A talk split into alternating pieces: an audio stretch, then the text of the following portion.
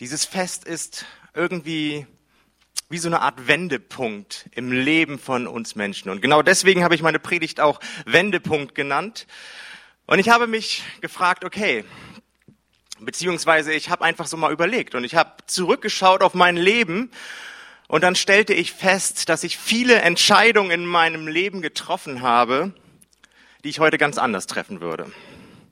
Und ich stellte immer wieder fest, ähm, dass ich trotz Anstrengung und harter Arbeit ich dennoch nicht alles im Griff habe. Und ich kann noch so optimistisch in eine Sache hineingehen.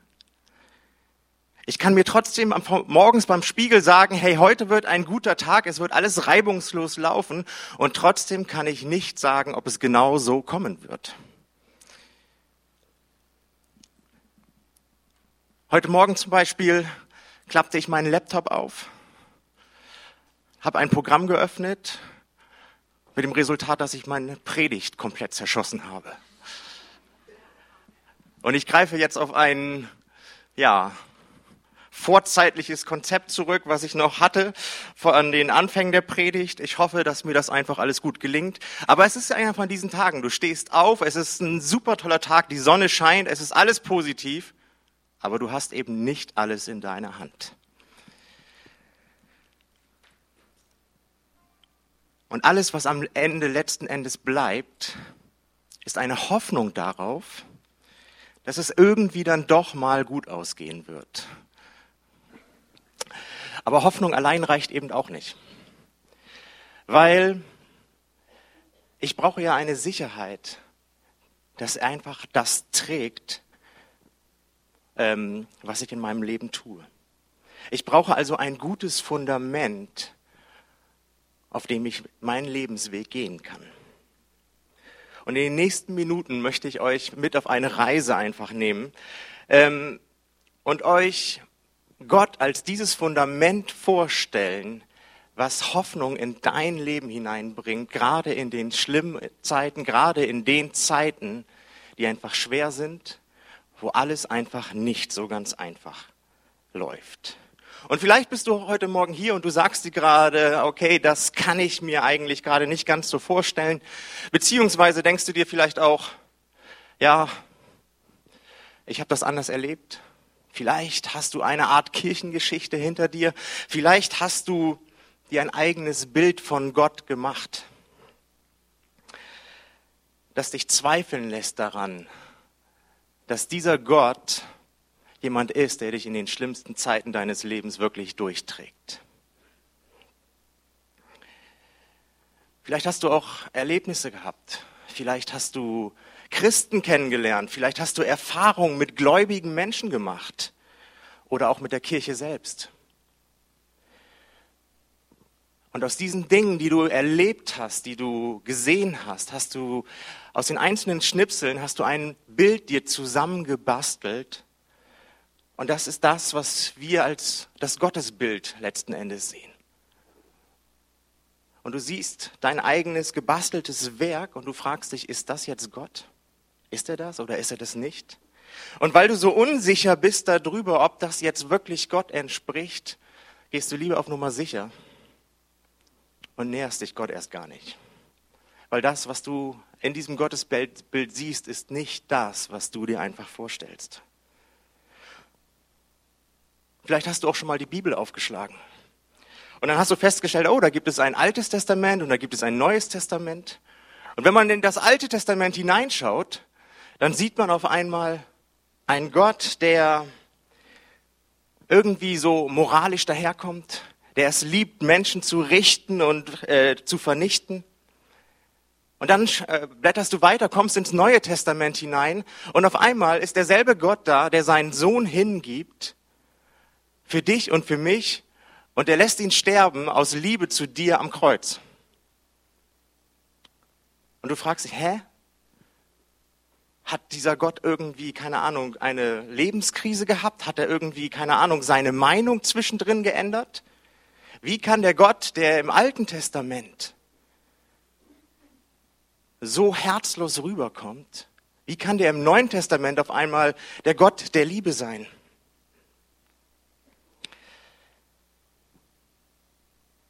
Vielleicht hast du auch schon mal ein paar biblische Geschichten gehört, wie zum Beispiel die Geschichte von der Arche Noah, wo Gott die gesamte Menschheit vernichtet hat, bis auf eine einzige Familie.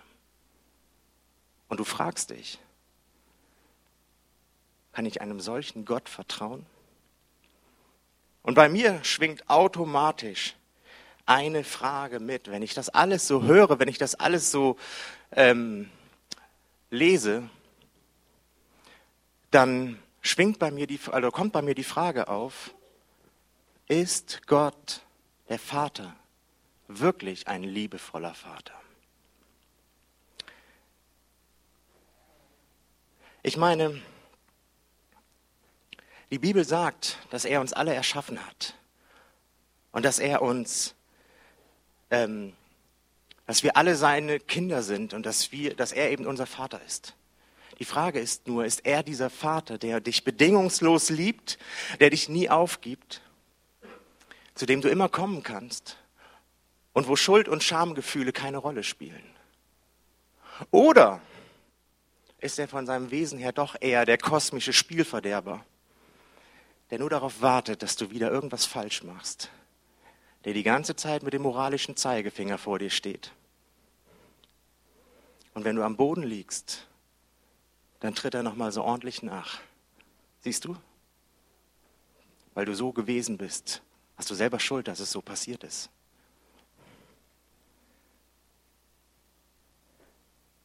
Wisst ihr, ich glaube manchmal, es strömen so viele verschiedene Dinge auf uns ein, die uns einfach prägen, die unser Bild einfach auch von Gott prägen. Aber das größte ist, also das größte Problem haben wir in der Regel eigentlich nicht mit der Bibel. Wisst ihr, wenn,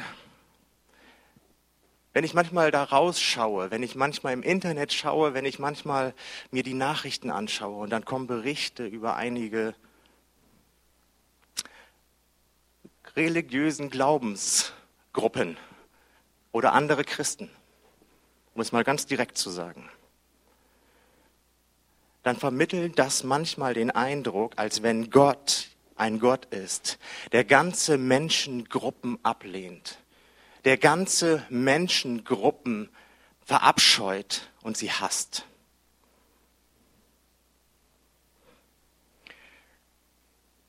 Und ich frage mich, wenn ich diese Leute zuschaue bei dem, was sie machen, bei dem, wie sie auftreten, da frage ich mich, hey, wenn das Bodenpersonal schon so ist, dann möchte ich den Chef ehrlich gesagt nicht kennenlernen.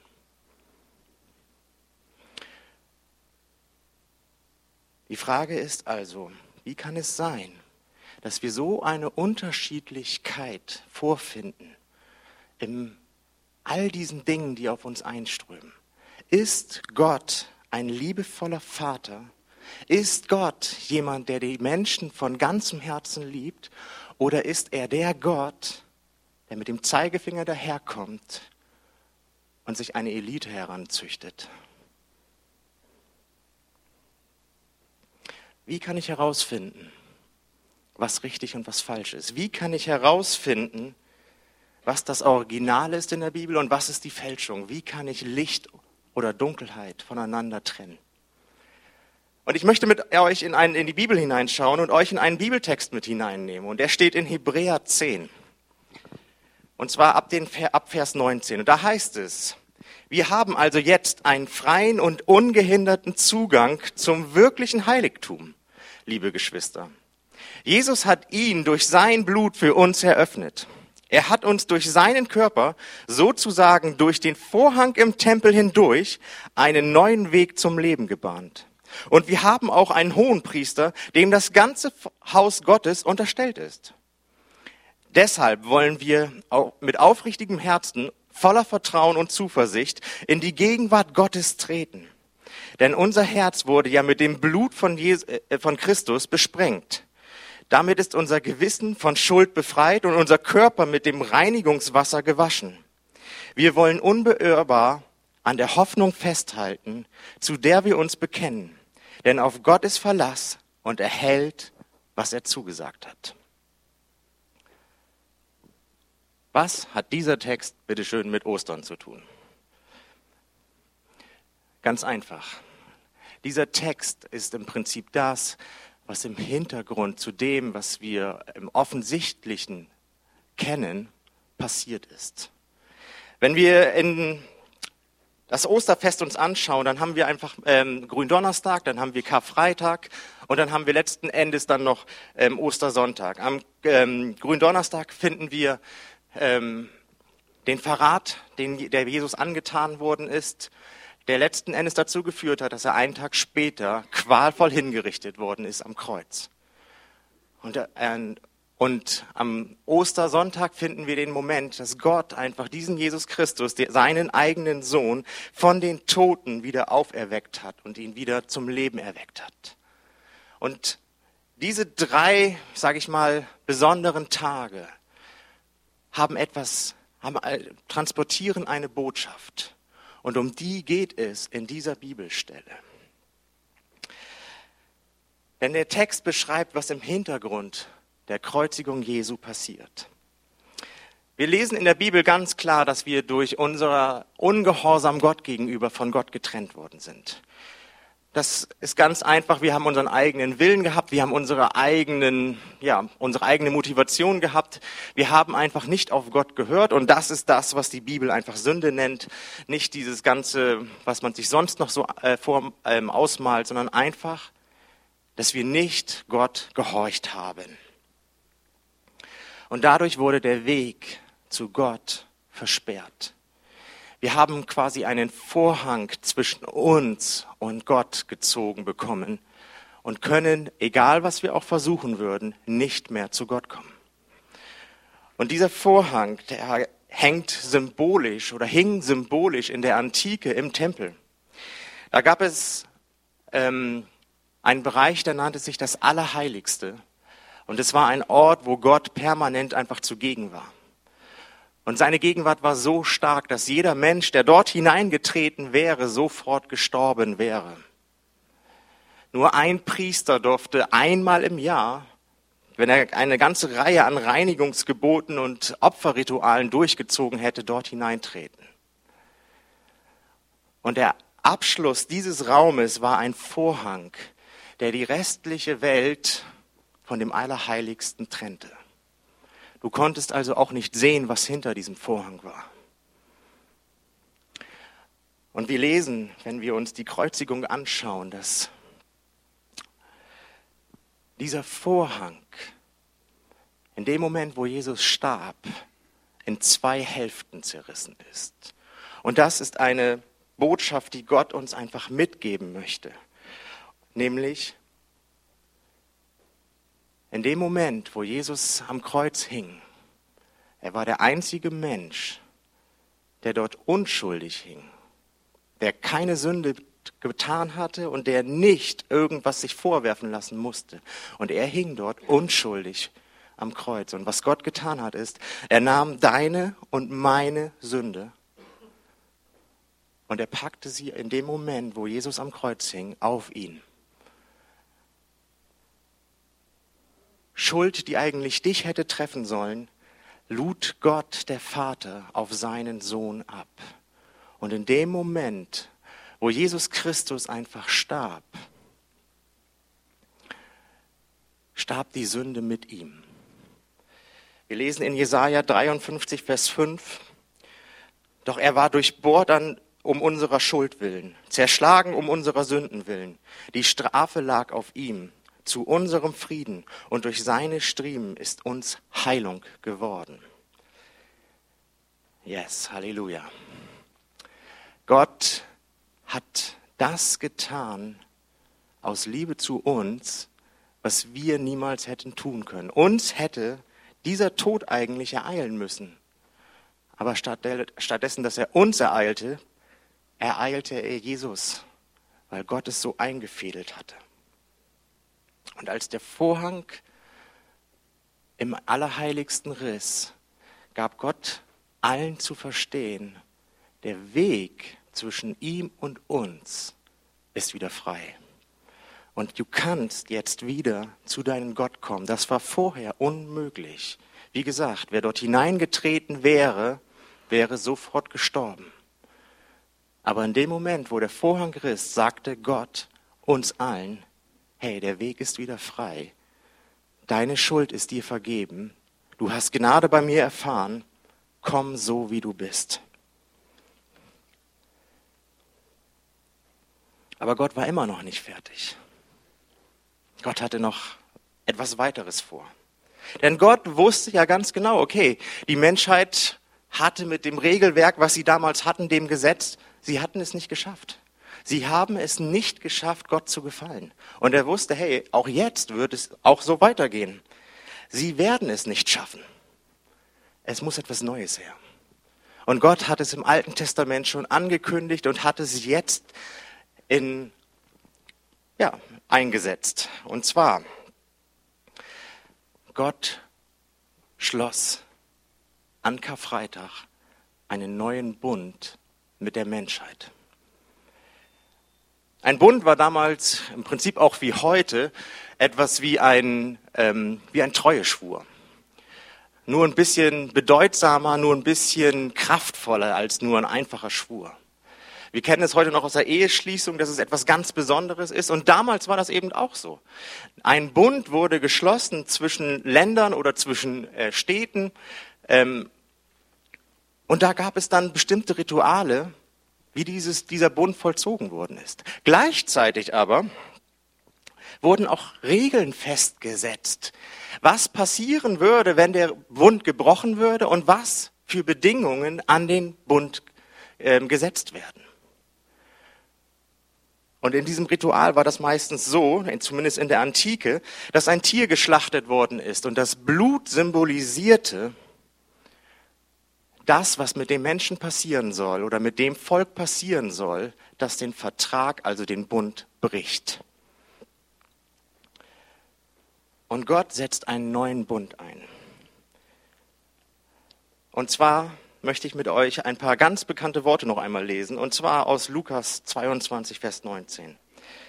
Da nahm Jesus ein Fladenbrot, dankte Gott dafür, brach es in Stücke und gab es seinen Jüngern mit den Worten, das ist mein Leib, der für euch hingegeben wird. Nehmt und esst, tut dies zur Erinnerung an mich. Nachdem sie gegessen hatten, nahm er in gleicher Weise den Kelch, gab ihn den Jüngern. Dieser Kelch steht für den neuen Bund, sagte er, der mit meinem Blut besiegelt wird, das für euch vergossen wird. In dem Moment, wo Jesus am Kreuz hing, und wo das Blut floss und er starb für uns, war das wie dieses Bundschließen, was im Alten Testament gang und gäbe gewesen ist. Das heißt, es wurde etwas geschlachtet und das Blut sollte bezeugen, dass ein neuer Bund entstanden ist. Und auch hier. Gott setzt mit dem Kreuzestod Jesu Christi einen neuen Bund ein. Und jetzt möchten wir natürlich wissen, was ist dieser neue Bund? Was ist der neue Bund, den Gott mit uns aufrichtet? Und er ist so einzigartig, dass er eigentlich ich, kein, also es gibt kaum etwas Vergleichbares. Denn während normalerweise zu einem äh, Bund damals zwei Parteien gehört hat, wurde dieser Bund nur einseitig geschlossen. Gott selbst hat diesen Bund geschlossen, ohne dass wir Menschen daran beteiligt waren. Es gibt keine Bedingungen für uns Menschen an diesem Bund. Und trotzdem schließt Gott ihn. Ich lese mit euch nochmal eine Bibelstelle darüber aus Hebräer 8. Der neue Bund, den ich dann mit meinem Volk schließen will, wird so aussehen. Ich werde ihnen meine Gesetze ins Herz und ins Gewissen schreiben. Ich werde ihr Gott sein und sie werden mein Volk sein. Keiner muss dann noch mit seinem Mitbürgern, äh, seine Mitbürger belehren und niemand zu seinem Bruder sagen, komm und lerne den Herrn kennen. Denn alle, vom kleinsten bis zum größten, werden mich bereits kennen. Weil ich ihnen ihr Unrecht vergebe und nicht mehr an ihre Sünden denke. Wenn Gott also einen neuen, von einem neuen Bund spricht, hat er den ersten für veraltet erklärt. Was aber alt ist und ausgedient hat, wird bald äh, verschwunden sein. Es gibt heute keine Gesetze mehr, denn die Gesetze waren an den alten Bund gebunden. Und die Bibel erklärt uns, dass dieser alte Bund mit dem neuen Bund aufgelöst wurde. Wenn man es nämlich ganz genau nimmt, hat nämlich das Volk Israel den ersten Bund gebrochen. Und damit war der Bund hinfällig. Und Gott setzt an dieser Stelle einen neuen Bund ein und er sagt, hey, dieses Mal werde ich meine, äh, meine Gesetze und meine Regeln nicht auf eine Steintafel schreiben. Dieses Mal nicht, sondern ich werde sie in ihre Herzen schreiben. Und mit dem Kreuzestod am Karfreitag hat Gott diesen Bund eingesetzt. Und das ist ein wesentlicher Unterschied zu dem, was vorher gewesen ist. Denn jetzt wird auf einmal das, was vorher Religiosität war, das vorher was Regelglaube war, was ich muss nur die richtigen Regeln befolgen, dann hat Gott mich gern, das ist alles weggewischt worden. Und auf einmal entsteht eine Ebene der Beziehung, in der die Beziehung der Schlüssel ist zu dem Gefallen für Gott.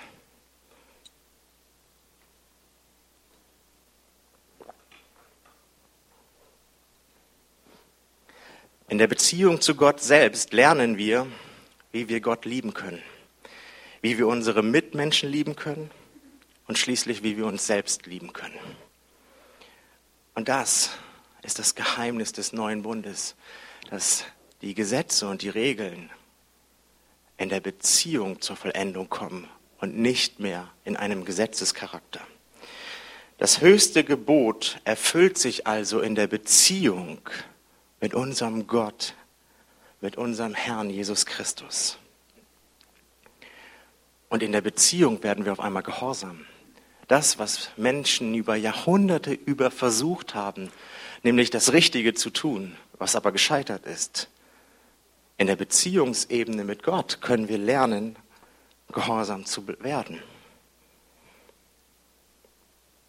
Wisst ihr, bevor ich Christ geworden bin, habe ich ein ziemlich ausschweifendes Leben eigentlich gehabt. Nicht eigentlich, kann man eigentlich, könnt ihr wegstreichen. Ähm, mein Leben war eher so von Wochenende zu Wochenende.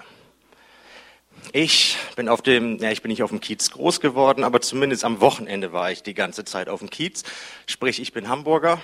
Ähm, und mein Leben bestand aus Partys, aus Alkohol, aus Mädels und ganz viel Spaß. Zumindest bis zu dem Zeitpunkt, wo ich es noch miterlebt habe.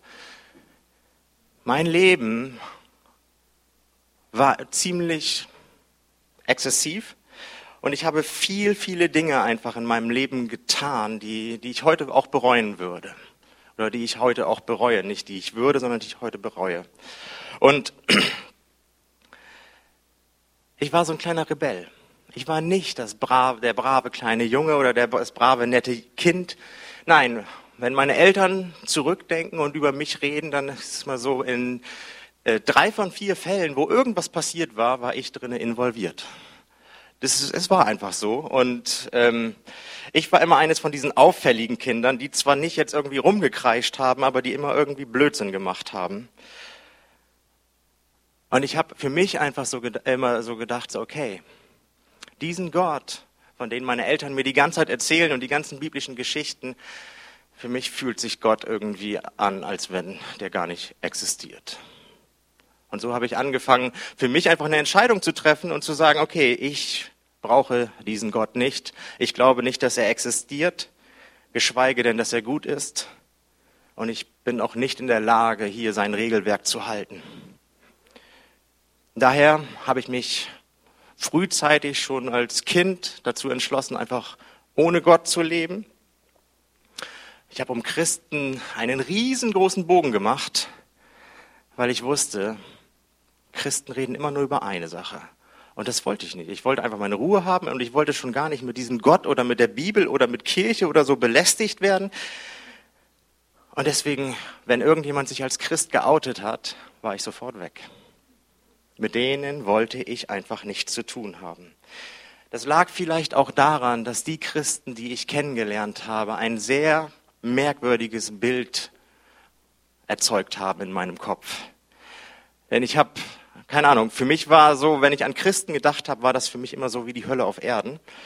Und ich habe ich hab wirklich kein gutes Bild gehabt. Und dann, wie gesagt, habe ich einen Riesenbogen um sie gemacht und dann wurde ich 21 Jahre irgendwann und dann bin ich mit meiner damaligen Freundin, sie war auch nicht gläubig, ähm, war es eben durch Zufall gekommen, dass wir auf ein christliches Festival gefahren sind und ähm,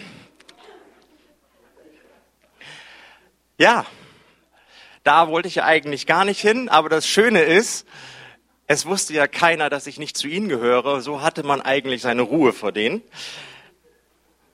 Und ich habe gedacht, okay, ich werde einfach das Meer genießen, ich werde einfach die Sonne genießen. Es war hier in Cuxhaven und ich werde mir einfach eine schöne Zeit machen. Es war auch eine schöne Zeit bis zum letzten Abend.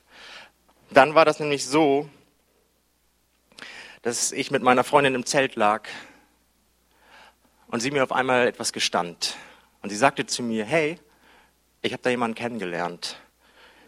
Und übrigens, ich schlafe auch schon eine ganze Zeit mit ihm. Aber ich möchte die Beziehung mit dir eigentlich nicht aufgeben. Ich hätte Interesse an einer Dreiecksbeziehung.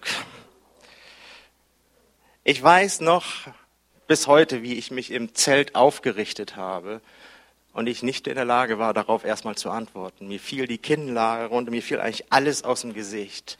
Es hat echt einen Moment gebraucht. Dann hab ich, haben wir uns ziemlich, ja, gab ein klein, kleines Wortgefecht. Und ich habe das Zelt dann irgendwann verlassen und ich bin über dieses Festivalgelände gestreift. Ja, und wo fand ich mich dann schließlich wieder? Im Festzelt.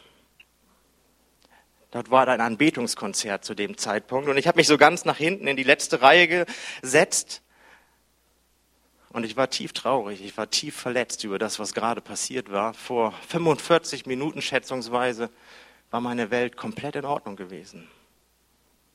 Und innerhalb von nicht mal einer Stunde war alles zerbrochen wie ein Keks, der irgendwie zerbröselt. Und ich saß da in diesem Anbetungskonzert und vor mir die ganzen Christen mit geschlossenen Augen. Einige weinten, einige hoben die Hände. Und ich weiß noch, wie ich da gesessen habe und gedacht habe, Vollidioten. Und ich blieb aber sitzen und ich guckte mir das ganze Spektakel an. Und irgendwann dachte ich so, ich weiß nicht, woher der Gedanke kam, ja, jetzt kann ich es mir denken, aber ähm, auf jeden Fall dachte ich mir, kann es sein, dass sie was erleben, was ich nicht erlebe? Kann es sein, dass da vielleicht doch mehr ist? Dass das, was sie gerade hier erleben, sowas wie Gott ist? Und ich habe dann einfach instinktiv meine Augen geschlossen, weil die anderen haben das ja auch gemacht. Und dann habe ich meine Augen geschlossen und dann kamen die Worte von völlig ganz alleine über meine Lippen. Und ich sagte zu Gott, wenn es dich gibt, dann will ich dich kennenlernen. Ich habe nicht mehr gesagt, ich habe nicht ein großes Gebet gesagt, ich habe auch dafür gesorgt, dass keiner um mich herum das mitkriegt, dass ich das bete. Aber ich habe das gebetet. Und Gott hat nicht auf sich warten lassen, ehrlich gesagt, weil in dem Moment habe ich weder was gesehen oder irgendwas gehört oder so von Gott. Nein, ich habe etwas gefühlt. Und zwar bin ich in diesem Zelt, habe ich in diesem Zelt gesessen und ich war tief verletzt, ich war tief traurig, mir liefen die Tränen runter. Und von jetzt auf gleich war das Gefühl weg. Und ich war auf einmal an einem Ort, also ich bin nicht irgendwo hingerückt worden oder sowas. Es fühlte sich einfach so an, als wenn ich an einem Ort wäre der totalen Sicherheit.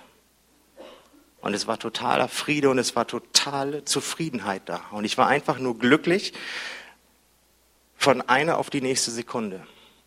Und das war ziemlich suspekt für mich. Und da war mir klar, okay, Gott existiert.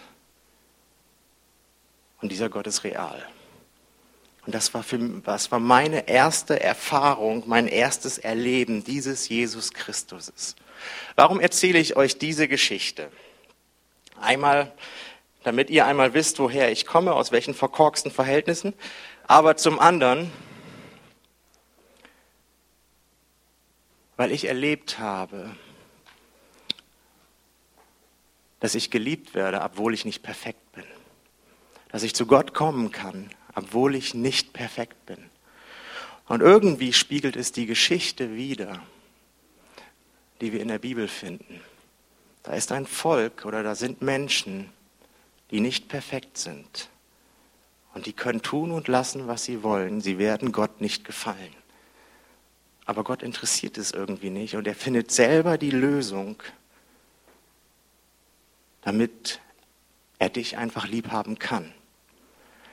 Und für mich war das eben so ein Erlebnis, wo ich gedacht habe, so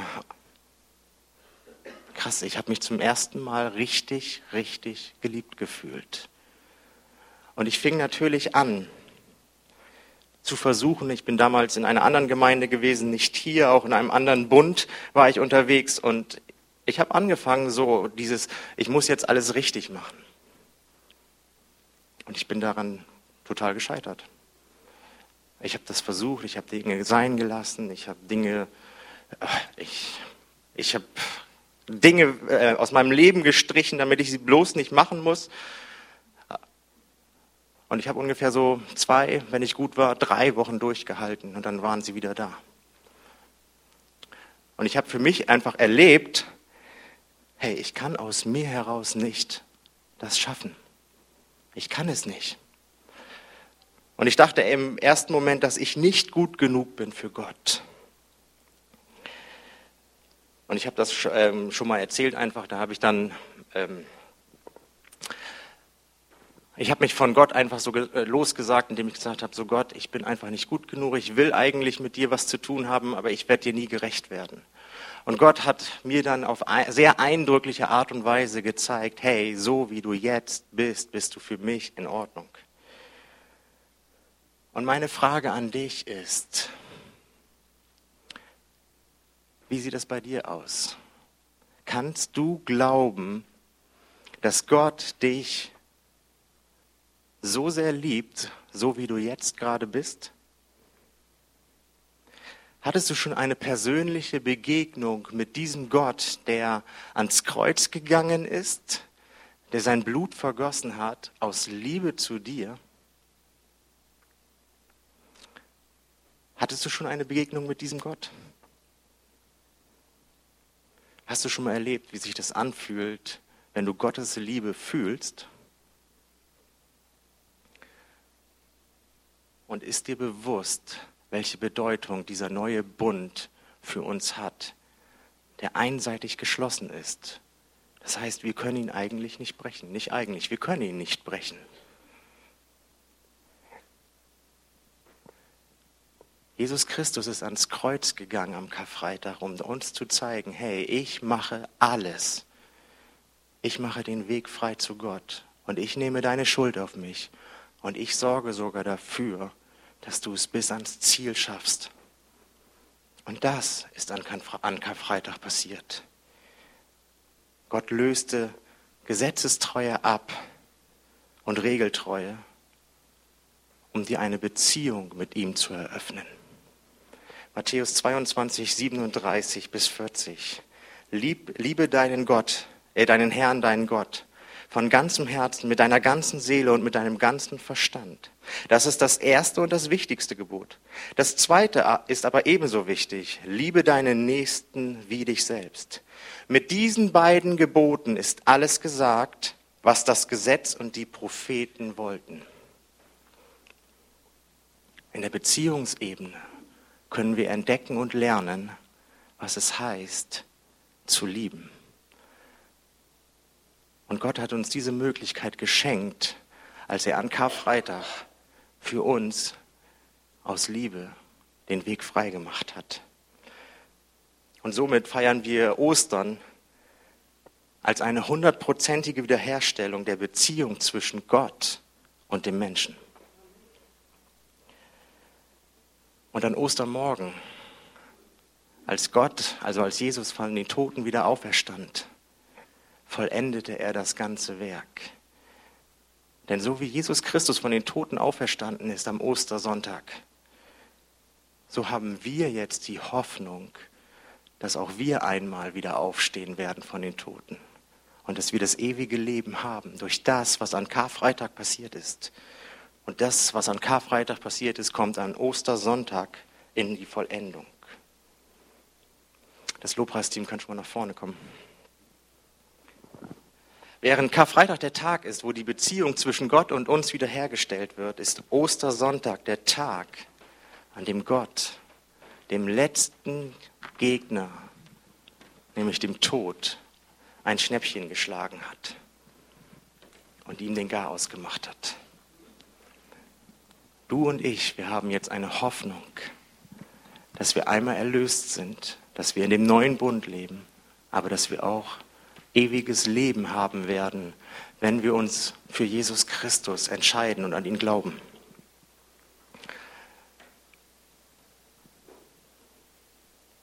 Und die Frage, die am Anfang gestellt worden ist oder die ich gestellt habe, ist Gott nun wirklich ein liebevoller, guter Vater? Nach all dem, was ich euch gerade erzählt habe und was ich euch vorgelesen habe, du kannst diese Frage nur mit Ja beantworten.